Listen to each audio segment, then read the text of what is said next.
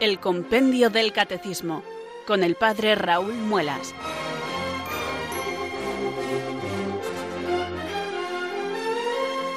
Muy buenas tardes, queridos oyentes de Radio María. Son las cuatro, las tres en Canarias.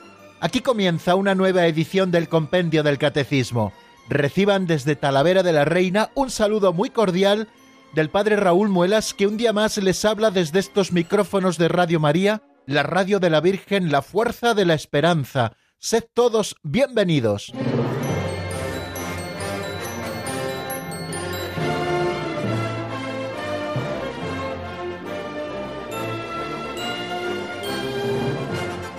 Aquí estamos una tarde más con la ayuda del Señor, dispuestos y preparados para hacer ese ritual con el que a mí me gusta comenzar el programa, que consiste simplemente en abrir nuestro libro de texto. Es el compendio del catecismo que resume preciosamente y de manera autorizada ese otro libro más gordito y de más contenido que se nos regaló en el año 1992 por el Papa Juan Pablo II y que se titula Catecismo de la Iglesia Católica.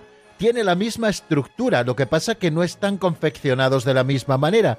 Este es un resumen el que nosotros estudiamos hecho a través de preguntas y respuestas, unas encadenadas con las otras, y así poquito a poco, y casi sin pretenderlo, vamos a ir abarcando toda la doctrina católica que contiene la verdad, puesto que la Iglesia ha sido depositaria del depósito de la fe, y ella también lo explica para sus hijos en estos libros autorizados que llamamos catecismos.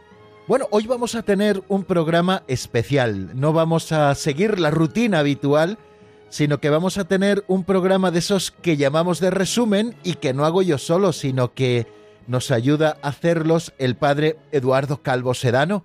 Vamos a repasar todo lo que tenemos sin repasar con él, que es el artículo Creo en el Espíritu Santo y ese otro artículo al que le hemos dedicado también muchas semanas, Creo en la Santa Iglesia Católica. Pero antes de abordar este cometido, queridos amigos, no podemos olvidarnos de eso que para nosotros es fundamental. Nadie puede decir que Jesús es el Señor, se lo repito muchas veces, si no es bajo la inspiración del Espíritu Santo. Por lo tanto, queremos comenzar invocando al Espíritu Santo, para que sea Él el que ilumine nuestro entendimiento y el que fortalezca nuestra voluntad, para que podamos abordar este cometido que nos encomienda Radio María, el estudio del compendio. Por eso rezamos así. Ven Espíritu Santo, llena los corazones de tus fieles y enciende en ellos el fuego de tu amor. Envía Señor tu Espíritu que renueve la faz de la tierra. Oh Dios, que llenaste los corazones de tus fieles con la luz del Espíritu Santo, concédenos que guiados por el mismo Espíritu, sintamos con rectitud y gocemos siempre de tu consuelo. Por Jesucristo nuestro Señor. Amén.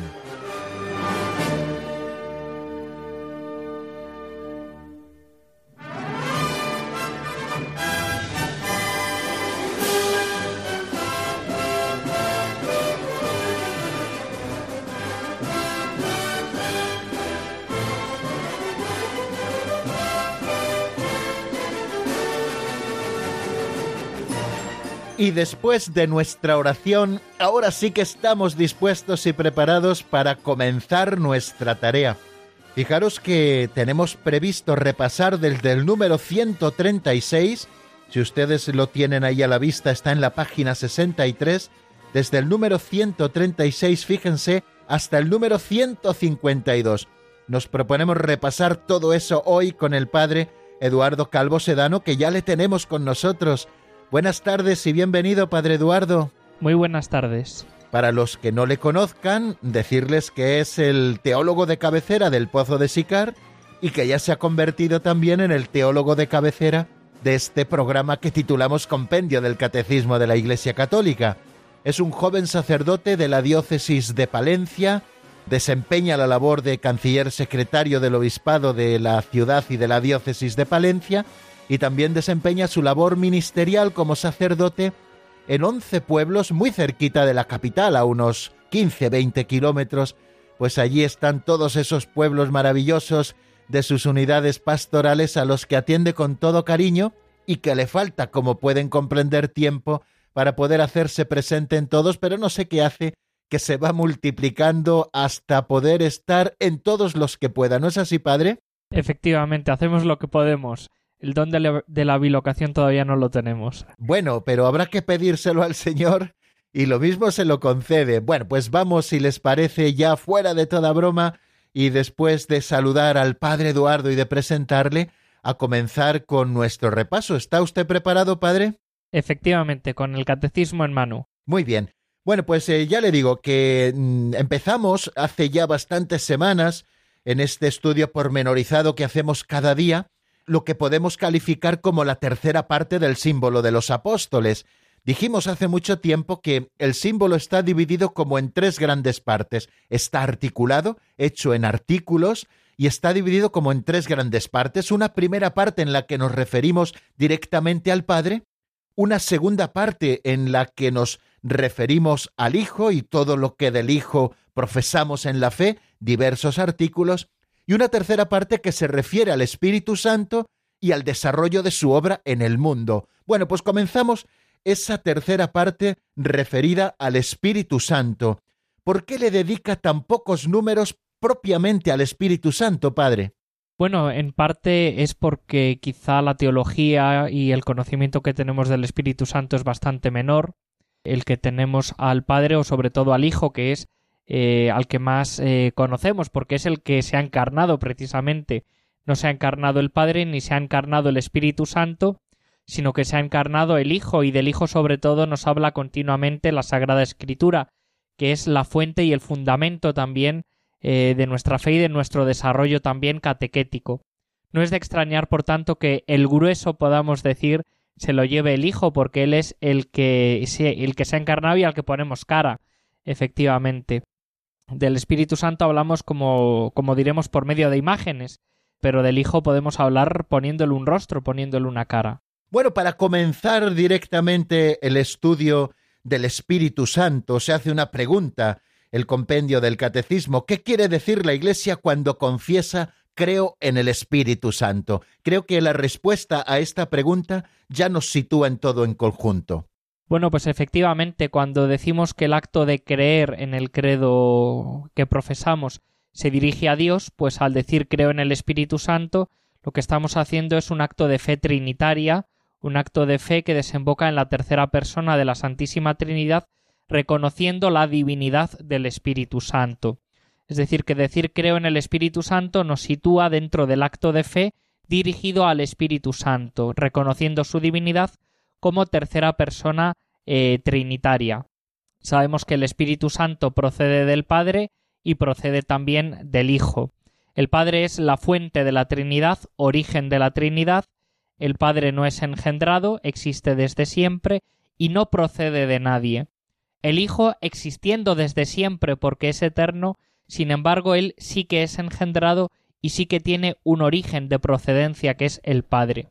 Un origen que no implica distancia cronológica, como hemos dicho en otras ocasiones, porque las procedencias, las procesiones en el seno de la Trinidad son eternas. Nos metemos aquí en alta teología y en alta, en alta también disquisición. Pero bueno, estamos ahí en. seguro que nuestros oyentes lo entienden, dentro del misterio de Dios que es eterno el Hijo procede del Padre aunque ambos sean eternos.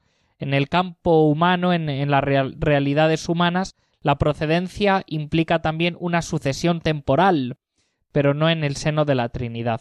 Y el Espíritu Santo, como tercera persona de la Trinidad, procede en un sentido radical y último del Padre, pero, puesto que es el tercero, procede también del Hijo. Y bueno, decimos también en el credo de los apóstoles que con ellos recibe una misma adoración y gloria, son formas de enfatizar la divinidad. La adoración sólo le corresponde a Dios, decir que el Espíritu Santo merece y recibe la misma adoración que el Padre y la misma adoración que el Hijo significa indicar que es tan Dios como el Padre y es tan Dios como el Hijo. No es una persona, diríamos, de tercera categoría en ese sentido, sino que recibe una idéntica y misma adoración y gloria, en cuanto a que es una persona como el resto, como las otras dos, y en cuanto a que a él compete y tiene, diríamos, la misma divinidad porque es un único Dios, aquel en el que creemos. Cuando vamos a estudiar la misión del Espíritu Santo, el Catecismo de la Iglesia Católica nos hace caer en la cuenta de algo verdaderamente importante, y es que la misión del Hijo y la misión del Espíritu Santo son inseparables. ¿Y esto por qué, Padre?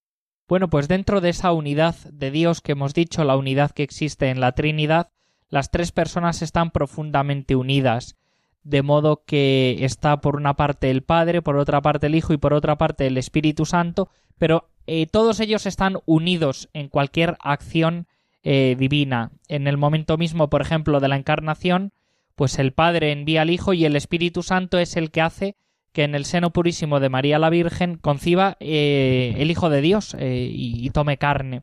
Por lo tanto, siempre todos están unidos y además el Espíritu Santo que fue derramado eh, con la venida de Jesucristo el día de Pentecostés, diríamos que viene como a plenificar la misión del Hijo, a dar la continuidad y a que sea la Iglesia capacitada por esa fuerza del Espíritu Santo que ha sido derramado entre nosotros, el que continúe la labor del Hijo por medio de la Iglesia.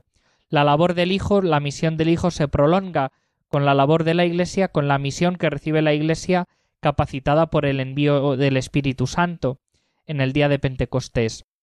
Toda acción divina es acción de las tres personas, cada uno también en el modo en el que le corresponda y también según las atribuciones que hacemos a cada una de las personas en el, en el obrar de Dios.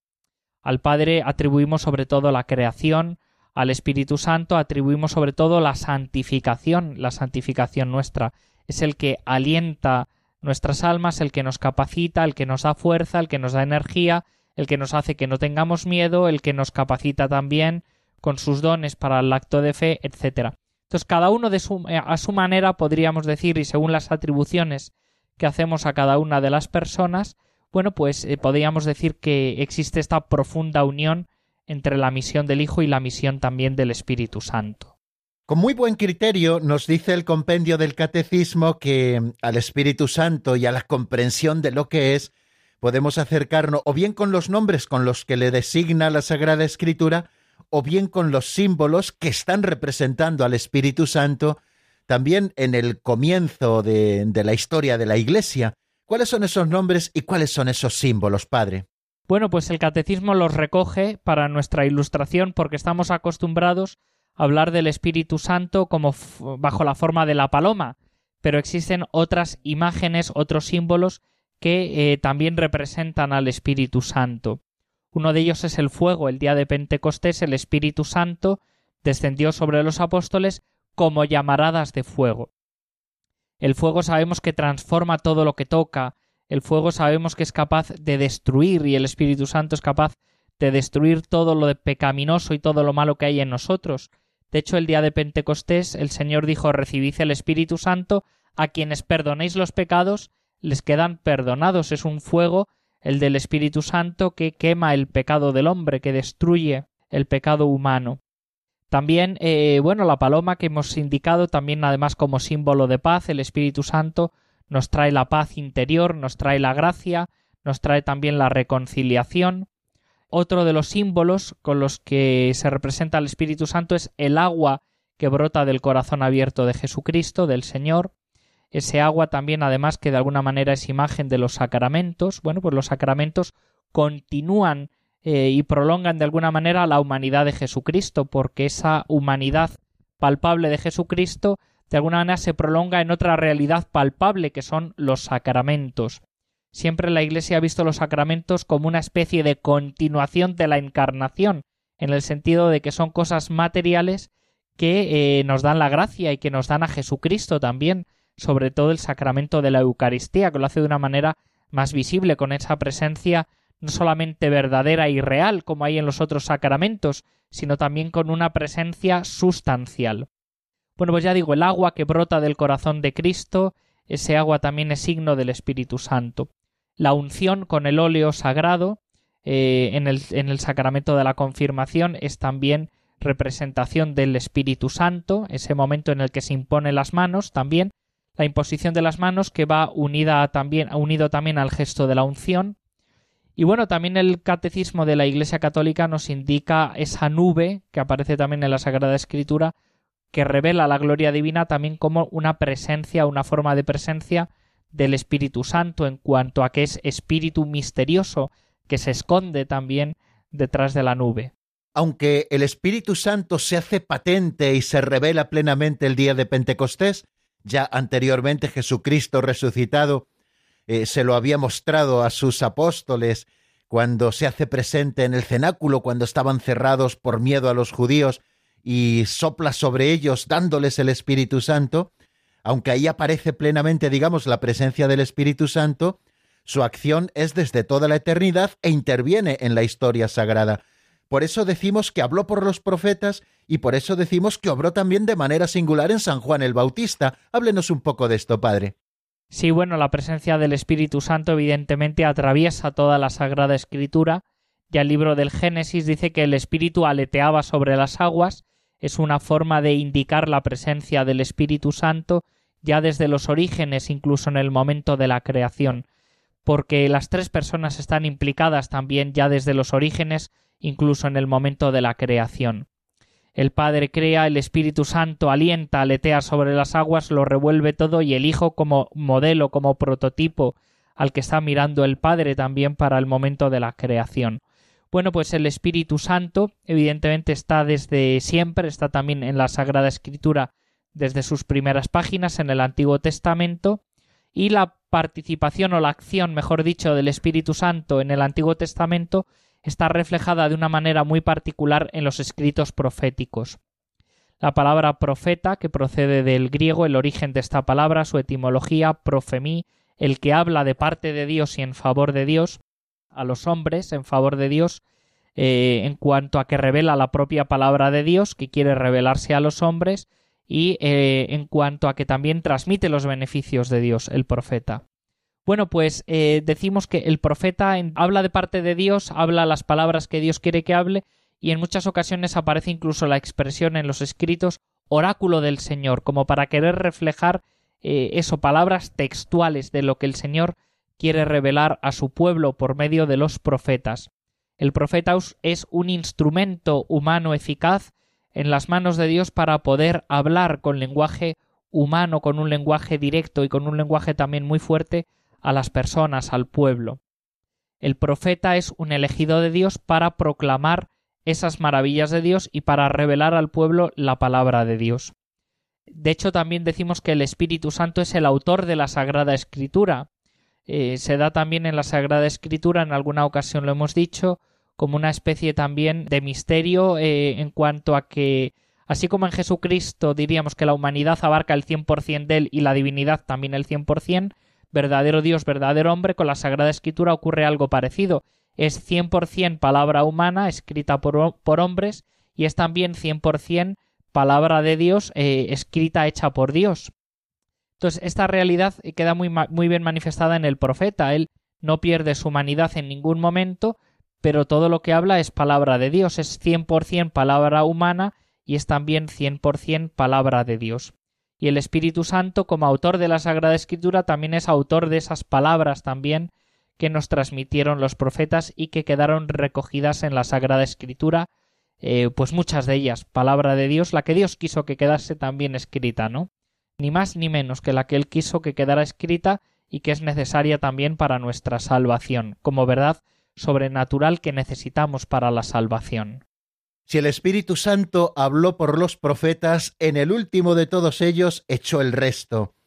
Eh, ¿Cuál es la obra del Espíritu Santo en Juan Bautista? Se pregunta el número 141 y responde que el Espíritu colma con sus dones a Juan el Bautista, el último profeta del Antiguo Testamento, quien bajo la acción del Espíritu es enviado para que prepare al Señor un pueblo bien dispuesto, y anunciar la venida de Cristo, Hijo de Dios, aquel sobre el que ha visto descender y permanecer el Espíritu, aquel que bautiza en el Espíritu. Vamos a detenernos, queridos oyentes, un momento en la palabra, vamos a repasar mentalmente lo que ya hemos estado viendo con el padre Eduardo Calvo Sedano, y les invito a que reflexionemos escuchando este tema de Fernando Moser titulado Santo Espíritu de Dios, está sacada la canción del álbum Levántate.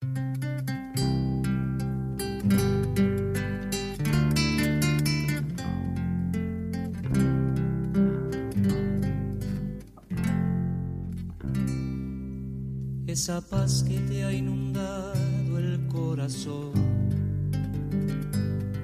estas ganas que yo tengo de cantar, es porque nuestro Señor está aquí entre vos y yo, infundiéndonos su espíritu de amor. Santo Espíritu,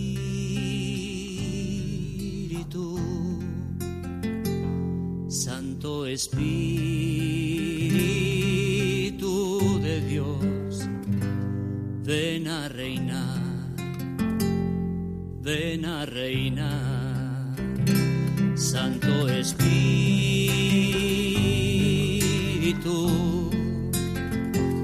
Santo Espíritu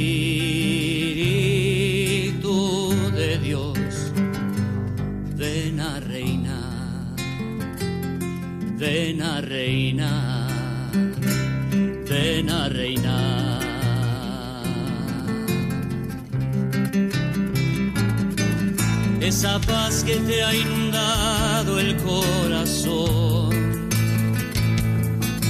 estas ganas que yo tengo de cantar. Es porque nuestro Señor está aquí entre vos y yo, infundiéndonos su espíritu de amor. Santo Espíritu,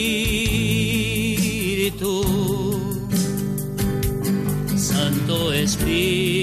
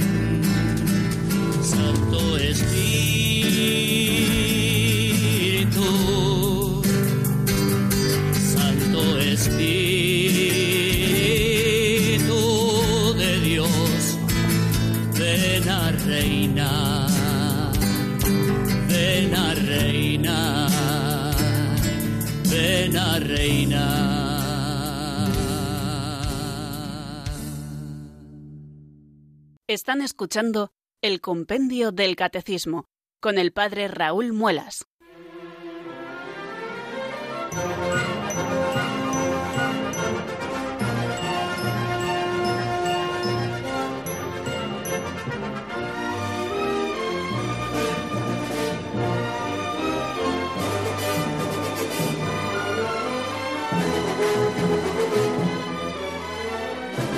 Con el padre Raúl Muelas nos dice, queridos amigos, la locución y hoy también con el padre Eduardo Calvo Sedano con el que estamos haciendo un repaso de todo lo que nos quedaba por repasar con él, de ese artículo que dice Creo en el Espíritu Santo, la tercera persona de la Santísima Trinidad, que procede del Padre y del Hijo, y también todo lo referente a la Iglesia. Creo en la Santa Iglesia Católica.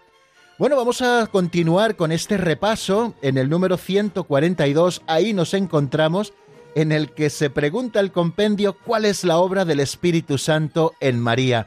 Ahí sí que se luce de verdad. Efectivamente, porque ella es la llena de gracia y la gracia con mayúscula es el Espíritu Santo. La gracia, y cuando lo estudiamos los sacerdotes, hacemos una distinción entre gracia creada y gracia increada. La gracia increada, no creada, es el mismo Dios que se nos da como gracia, que nos vivifica por dentro, que mora en medio de nosotros y que mora también dentro de nosotros como en un templo, el Espíritu Santo. Bueno, pues María es la llena de gracia, de esa gracia increada de ese Espíritu Santo que permanece en ella. Se lo dijo también el ángel en el momento de la encarnación, llena eres de gracia, la plenamente colmada de gracia y agraciada por el Espíritu Santo que la preparó para poder ser perfectamente la madre del Verbo, la madre de Jesucristo, el verdadero Dios, verdadero hombre. María es madre de Jesús y siendo madre de Jesús es madre del Verbo, es madre de la segunda persona de la Santísima Trinidad. Así que efectivamente el Espíritu Santo con María se lució por la forma en la que ella también fue concebida, sin pecado original, por su gloriosa también vivencia de la, de la castidad, de la virginidad, por las virtudes con las que fue adornada, y bueno, eh, se manifestó también esta grandiosidad de María en el, en el modo en el que también termina su vida en este mundo, ascendió a los cielos sin conocer la corrupción de la carne. ¿Qué relación existe entre el Espíritu y Jesucristo en su misión en la tierra? Bueno, pues el Espíritu Santo también se le llama Espíritu de Jesucristo, ¿no? Porque siempre, siempre le acompaña, le acompañó ya, como hemos dicho, desde el momento mismo de la encarnación, que fue por obra y gracia del Espíritu Santo, pero el mismo Jesús, al comenzar su vida pública y terminar su vida oculta, dice el Espíritu del Señor está sobre mí porque Él me ha ungido. Es decir, que Él es consciente de que el Espíritu Santo está profundamente unido a Él, porque son dos personas trinitarias, y es el Espíritu Santo el que le lleva, el que le mueve a Jesús a anunciar la buena noticia a los más pobres y a desarrollar toda su misión. Es más, el Padre también cuando resucita a Jesucristo de entre los muertos lo hace por medio del Espíritu Santo, el Espíritu que resucitó a Jesús de entre los muertos, ¿no? Entonces, bueno, pues esta unión es profunda, palpable y aparece también en la Sagrada Escritura con toda esa fuerza y vitalidad. El día de Pentecostés eh, es un día muy importante, es el día de la efusión del Espíritu Santo y en el que queda plenamente revelada la Trinidad, esa Trinidad que ya vemos eh, anunciada o que ya vemos presente por algunos signos a lo largo de toda la historia de la salvación, queda plenamente revelada con la efusión del Espíritu Santo el día de Pentecostés. Pero ¿qué sucedió verdaderamente ese día? Bueno, pues que se dio plenitud ya a la revelación trinitaria con esa venida del Espíritu Santo, que se dio a conocer como persona trinitaria, con toda la divinidad que le corresponde al único Dios, y bueno, y se nos dio para continuar en la Iglesia. Es decir, que no la recibieron, no recibieron solo al Espíritu Santo los apóstoles, sino que ellos mismos han ido transmitiendo también el Espíritu Santo por medio del sacramento de la confirmación, y aparece sobre todo en el libro de los Hechos de los Apóstoles, como había algunos que habían sido bautizados y después recibían ese Espíritu Santo que les hacía testigos y que les hacía también capaces de mucho bien. Bueno, pues la, la Iglesia recibe el Espíritu Santo como el cuerpo recibe al alma, podríamos decir, de modo que un cuerpo sin alma es un cuerpo muerto. La Iglesia sin alma, sin el Espíritu Santo, pues está muerta. El Espíritu Santo es como ese alma que vivifica la Iglesia, que le da fuerza, que le da luz, que le permite salir de las garras del pecado y que le permite también de verdad permanecerse fiel. La fidelidad en la buena noticia, la fidelidad en el Evangelio es imposible sin la fuerza del Espíritu Santo que se nos ha sido dado y que obra también en nuestros corazones. Nos da el Espíritu Santo una vida nueva, nos regenera y va ayudándonos a continuar en nuestra configuración con Cristo nos ayuda a caminar como hijos de la luz y no como hijos de la tiniebla. El Espíritu Santo, como dador de vida, es el que nos capacita para vivir el Evangelio, el que nos capacita para vivir como hijos de Dios, el que nos ayuda y capacita también para seguir el camino de seguimiento del Señor. Ya lo dijo nuestro Señor Jesucristo en el Evangelio, os conviene que yo me vaya, porque cuando yo me vaya, os enviaré el Espíritu Santo, que será el que os lo enseñe todo, de manera que en esta etapa de la historia en la que nos ha tocado vivir, el gran protagonista es el Espíritu Santo. ¿Qué es lo que hace verdaderamente el Espíritu Santo en la Iglesia y cómo actúa también Cristo y el Espíritu en el corazón de los bautizados? Bueno, pues me va a permitir el Padre leer el número 145 tal cual porque yo creo que lo recoge muy bien y es además difícil resumirlo. Dice el Espíritu Santo edifica, anima y santifica la Iglesia como espíritu de amor, devuelve a los bautizados la semejanza divina, perdida a causa del pecado, y los hace vivir en Cristo la misma vida de la Trinidad Santa, los envía a dar testimonio de la verdad de Cristo, y los organiza en sus respectivas funciones, para que todos den el fruto del Espíritu. Pues esta es la labor del Espíritu Santo mediante el amor devolvernos la semejanza divina perdida por el pecado, edificar la Iglesia, animarla, santificarla, enviarle para que dé testimonio. Es decir, que el Espíritu Santo es el que capacita a la Iglesia en definitiva para ser la Iglesia fiel que Jesucristo quiere, que el Señor espera. Y la actuación de Cristo y su Espíritu en el corazón de los bautizados a través de los sacramentos, ¿no, Padre? Efectivamente, efectivamente decíamos que eh, la actividad de Cristo y en este sentido también evidentemente del Espíritu Santo que están unidas nos llega a la Iglesia por medio de los sacramentos que son como esa prolongación decíamos de la encarnación del cuerpo de Cristo son realidades visibles de una realidad invisible que nos comunican la gracia decimos ex opere operato es decir que son eh, sacramentos porque tienen vitalidad propia podríamos decir hacen lo que dicen poseen una eficacia especial la gracia de Dios nos llega habitualmente, ordinariamente y, de un modo maravilloso por medio de los sacramentos.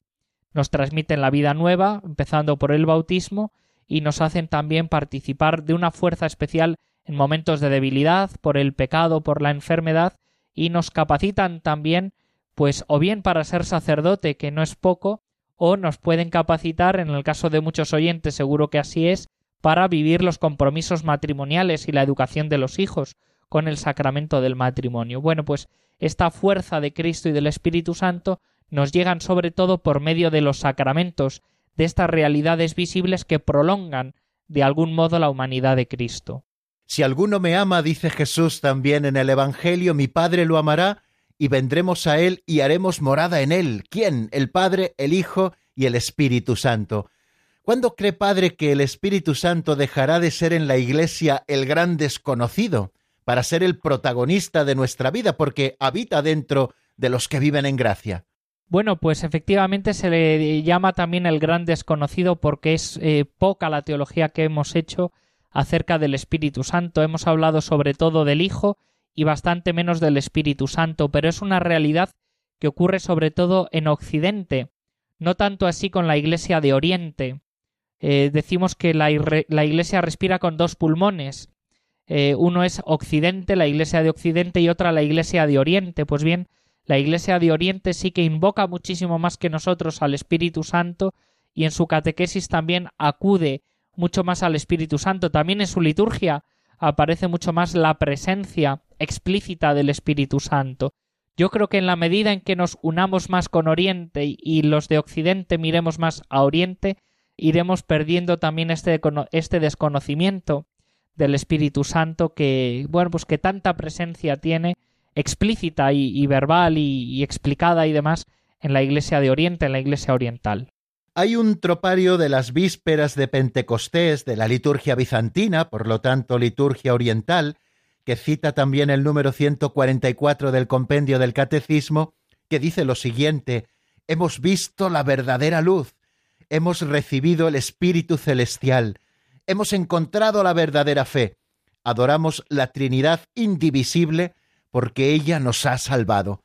Bueno, creo que con estas palabras podemos eh, abrochar este resumen que estamos haciendo con el padre Eduardo Calvo Sedano de todo aquello que manifiesta el compendio del Catecismo de la Iglesia a propósito del Espíritu Santo, la tercera persona de la Santísima Trinidad.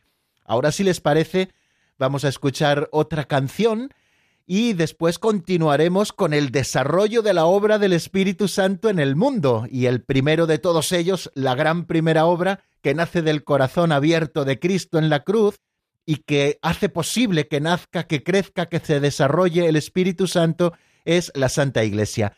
Nos detenemos un momentito y les invito a escuchar este tema que se titula Por tus llagas. Es de Dave Verbun y está sacado del álbum Hay Momentos. Enseguida estamos nuevamente juntos.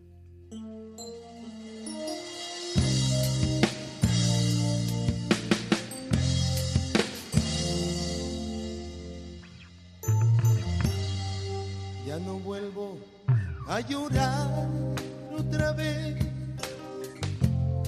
Ya no verás otra lágrima caer ya puedo extender mis alas, ya puedo volar soy feliz, pues todo lo puedo en él. Con mi mirada en alto caminaré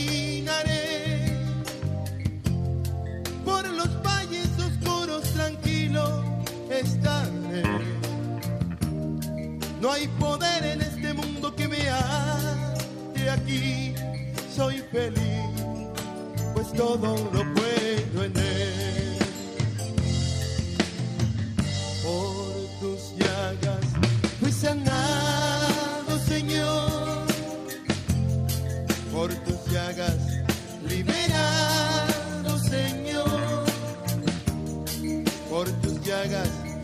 Salvado, Señor, soy feliz, pues todo lo puedo en él.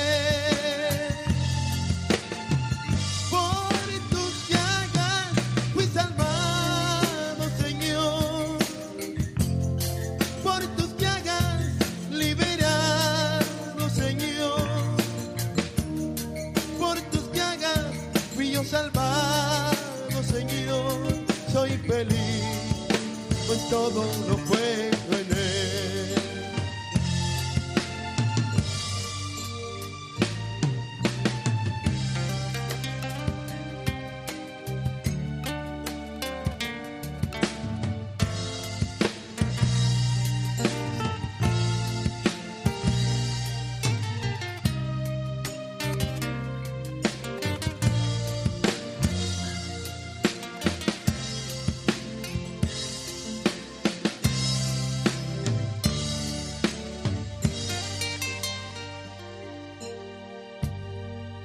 No vuelvo a llorar otra vez. Ya no verás otra lágrima caer. Ya puedo extender mis alas, ya puedo volar. Soy feliz, pues todo lo puedo en él. Con mi mirada en alto caminaré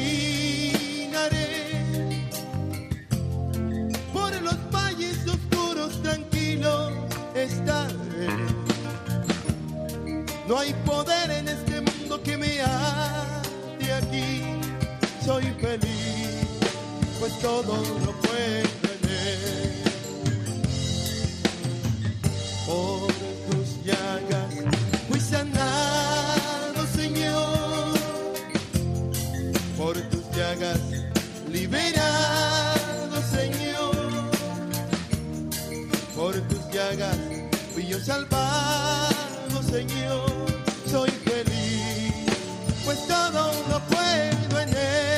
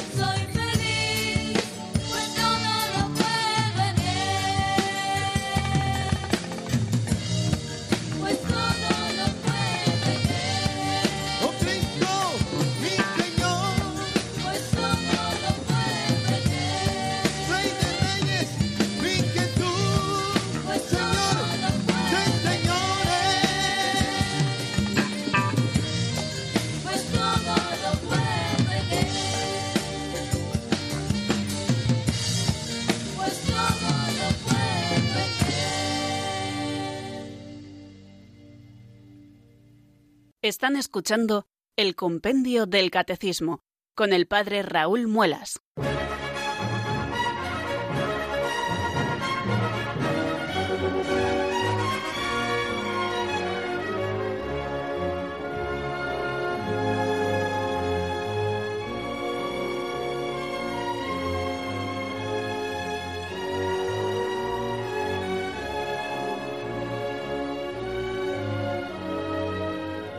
Bueno, queridos amigos, seguimos en la sintonía de Radio María. Esto es el Compendio del Catecismo y hoy estamos haciendo un programa especial.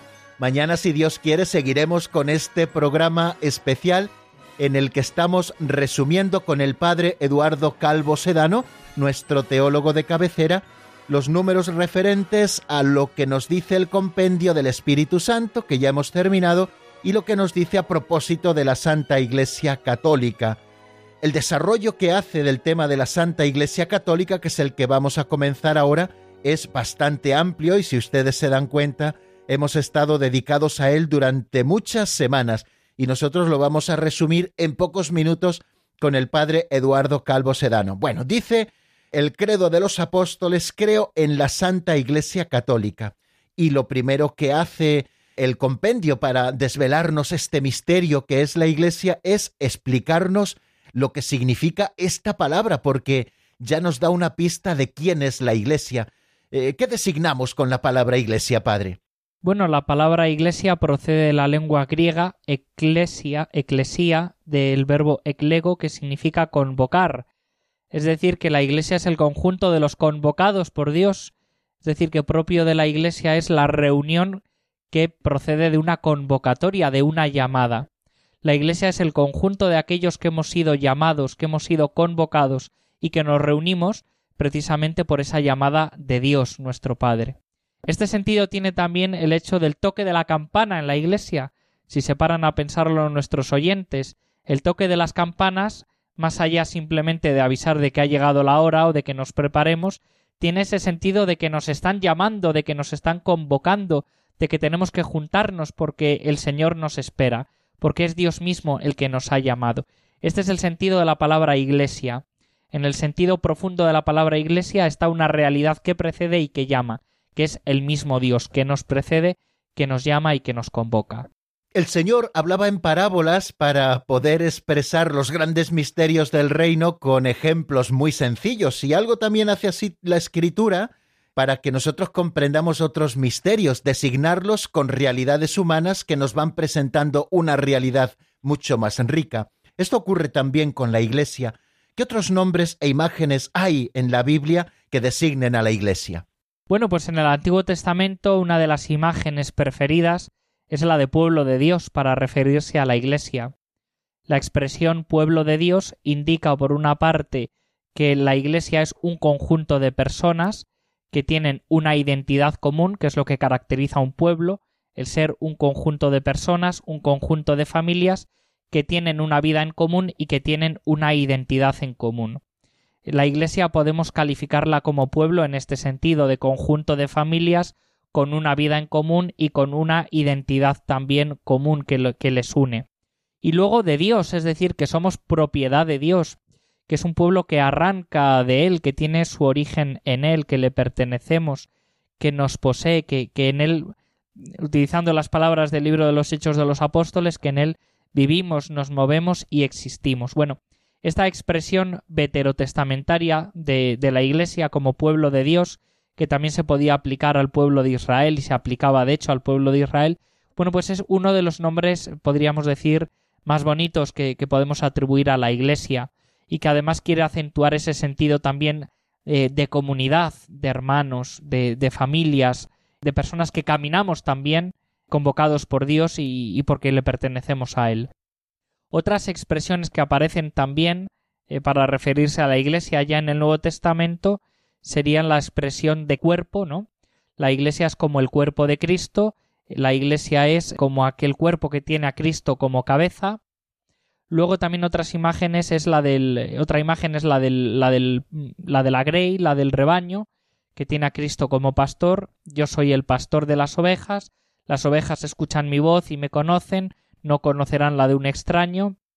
Otra imagen también para hablar de la bueno, pues de la de la iglesia es la de la viña, ¿no? Yo soy la vid, vosotros los sarmientos.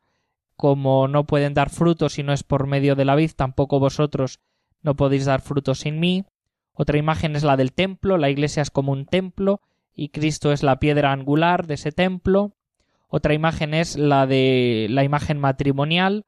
Cristo y la iglesia son como un esposo y una esposa, llamados a amarse y a vivir en fidelidad. Bueno, pues son imágenes diferentes que nos ayudan a comprender alguno de los misterios de la Iglesia. Ninguna imagen en absoluto abarca el conjunto del significado del misterio de la Iglesia. Además, si lo abarcase la Iglesia dejaría de ser un misterio, evidentemente, sino que bueno, pues como toda imagen tiene sus límites y tiene también sus virtudes, tiene sus puntos positivos y también sus limitaciones y debilidades. Pues estas son algunas de las imágenes que aparecen en la Sagrada Escritura para referirse a la Iglesia. Son figuras que tienen que ver con la vida familiar, que tienen que ver con la vida comunitaria, que tienen que ver con el amor, que tienen que ver también, diríamos, con la unión, con el conjunto de, eh, eh, de cosas no diversas en una misma unidad. Bueno, pues imágenes, ya digo, para hablar de la Iglesia. Mañana, si Dios quiere, eh, cuando sigamos haciendo resumen de lo que es la Iglesia, ya nos detendremos en esas tres grandes imágenes que nos dan a entender lo que es la Iglesia, pueblo de Dios, cuerpo de Cristo, templo del Espíritu Santo. Pero continuamos por orden y siguiendo también los números del compendio del Catecismo, nosotros conocemos la Iglesia pues desde que comenzó su andadura después de Pentecostés hasta nuestros días. Es lo que conocemos como historia de la Iglesia, que es una historia muy rica. Pero la Iglesia tiene su origen mucho más atrás y la Iglesia tendrá también un final, una consumación. ¿Cuál es el origen y cuál es la consumación de la Iglesia? Bueno, pues evidentemente la Iglesia diríamos que empieza ya a existir en el corazón de Dios desde siempre, podríamos decir, ¿no? Que Dios eh, desde siempre ha pensado en la Iglesia, la ha tenido en la mente, la ha tenido en el corazón. La existencia de la Iglesia responde a un propósito divino que está ahí en ese corazón eterno del mismo Dios. Fue ya, diríamos, de alguna manera como empezando a vislumbrarse lo que iba a ser la Iglesia con el antiguo pueblo de Dios del Antiguo Testamento. En el Antiguo Testamento todavía no existía la Iglesia, pero había como un precedente que era precisamente el pueblo mismo de Israel, elegido y que caminaba también hacia su plenitud, su plenitud que llegaría con la Iglesia. Y luego decimos que es sobre todo Jesucristo, con sus palabras, con sus obras, el que crea ah, de un modo más eh, radical, el que funda, podríamos decir, e inicia la Iglesia a partir de esos elementos precedentes y a partir también del designio del Padre, del designio del Señor. Bueno, es la vida misma de Jesús la que funda la Iglesia porque la comienza y la da también y la dota de los elementos fundamentales. Durante su vida el Señor dota la Iglesia de Pedro como fundamento, construye también la Iglesia a partir de esos doce a los que llama, la llamada de los doce es fundamental para poder comprender el, el misterio de la Iglesia y el comienzo de la Iglesia. Le aporta también, diríamos, la predicación, le otorga también una forma de orar con el Padre Nuestro, es decir, que el Señor a lo largo de su vida no solamente inicia la Iglesia, sino que ya la va dotando también de los elementos fundamentales que va a necesitar para poder sobrevivir después de su muerte y resurrección. Pero bueno, son sobre todo también su muerte, resurrección ascensión a los cielos y la venida del Espíritu Santo, lo que diríamos que ya pone en plenitud los fundamentos de la Iglesia, ¿no? Esa fundación de la Iglesia alcanza su plenitud pues con todos estos misterios últimos de la vida del Señor, su muerte salvífica, su resurrección, ascensión a los cielos y la venida del Espíritu Santo. Y bueno, la Iglesia también tendrá su plenitud, es decir, que la Iglesia va creciendo, va desarrollándose, está formada por los que vivimos en la tierra y por aquellos que ya nos han precedido, sobre todo la Virgen María, que es eh, pues una de las imágenes más bellas dentro de la Iglesia, una de las criaturas más excelsas dentro de la Iglesia, bueno, la criatura más excelsa, evidentemente.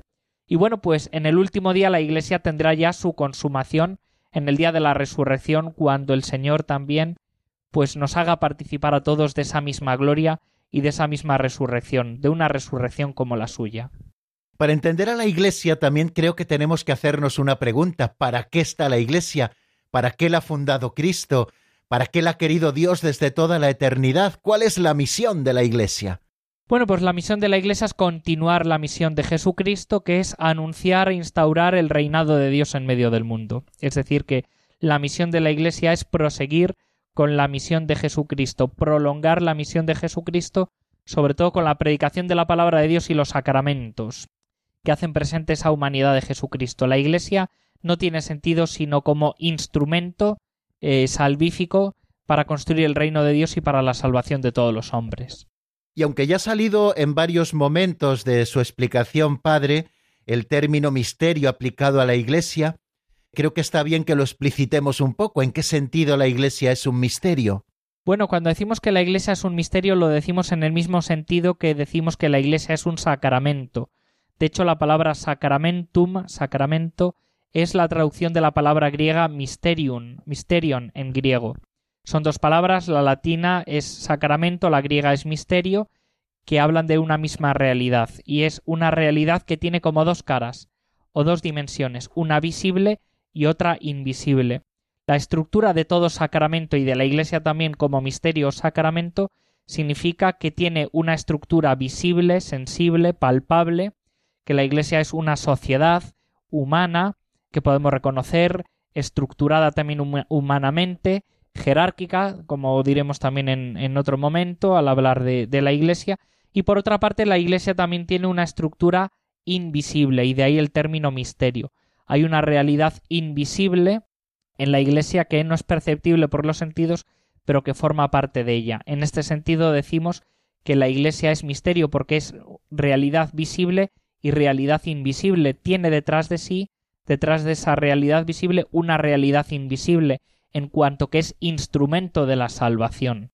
Y en cuanto que es instrumento de la salvación y esa realidad es invisible, decimos que la realidad de la Iglesia es una realidad mistérica o que la Iglesia es un misterio. Precisamente hablaba de que es sacramento de salvación. Nosotros hablamos en la Iglesia de que es sacramento universal de salvación. ¿Qué significa esta expresión? Bueno, aquí el adjetivo universal no es un adjetivo casual, sino que está escrito y puesto con toda la intención, y es porque la Iglesia es el instrumento para la salvación de todos los hombres, de modo que la salvación no nos llega de otro modo sino a través de la Iglesia, a todos los hombres, incluso aquellos que no pertenecen visiblemente a la Iglesia o sacramentalmente a la Iglesia por medio del sacramento del bautismo, si un día reciben salvación o reciben la salvación con mayúscula, será también por mediación de la Iglesia. Es decir, que la Iglesia no es ajena a la salvación de Dios, sino que Dios ha querido hacer de la Iglesia un instrumento necesario para la salvación. Entonces, toda forma de salvación nos llega por medio de la Iglesia. La Iglesia que ora, la Iglesia que intercede, la Iglesia que es modelo, etc. A todos llega la salvación por medio de la Iglesia y también indica esta expresión la vocación de la Iglesia, que es una vocación de catolicidad. La Iglesia está llamada eh, por el mismo Señor a aportar la salvación a todos los hombres sin excluir a ninguno, es decir, que en el corazón de Dios están todos y en el corazón y misión de la Iglesia también tienen que estar todos los hombres. Bueno, pues queridos amigos, aquí dejamos eh, por hoy este resumen que estamos haciendo hoy desde el 136 hasta el número 152 incluido y mañana si Dios quiere y el Padre dispone de tiempo, pues seguiremos también resumiendo muchísimas más cosas sobre la Iglesia. Estudiaremos esas tres imágenes de las que antes hablábamos, estudiaremos también las notas de la Iglesia, que es una santa católica y apostólica, y también la constitución de la Iglesia, quienes constituimos la Iglesia, que somos los fieles, los bautizados, ese principio unitario. Eh, todos tenemos una misma dignidad por el bautismo y estamos llamados a una vocación común que es la santidad pero luego también hay un principio de diversidad. No todos en la Iglesia hacemos las mismas funciones, pero esto, si Dios quiere, ya lo repasaremos mañana. Ahora solo me queda agradecerle de todo corazón al padre Eduardo Calvo Sedano que haya compartido con nosotros hoy el compendio del catecismo, enviarle un abrazo muy fuerte y decirle si contamos con usted mañana también. Pues si Dios quiere. Muy bien, oyentes queridos, pues así terminamos. Como ven, hoy no hemos tenido llamadas, mañana tampoco las tendremos para aprovechar un poquito todo el tiempo con el Padre Eduardo para hacer estos resúmenes que van abrochando eh, los distintos capítulos que nosotros vamos viendo en el estudio del compendio del Catecismo.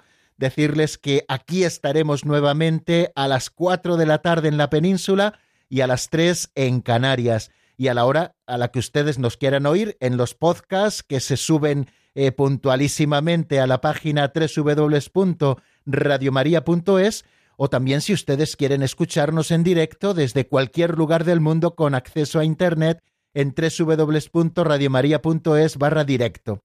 Muchísimas gracias, queridos oyentes, por su presencia. Les doy la bendición y nos despedimos hasta mañana. La bendición de Dios Todopoderoso, Padre, Hijo y Espíritu Santo, descienda sobre vosotros y permanezca para siempre. Amén. Hasta mañana, si Dios quiere, amigos.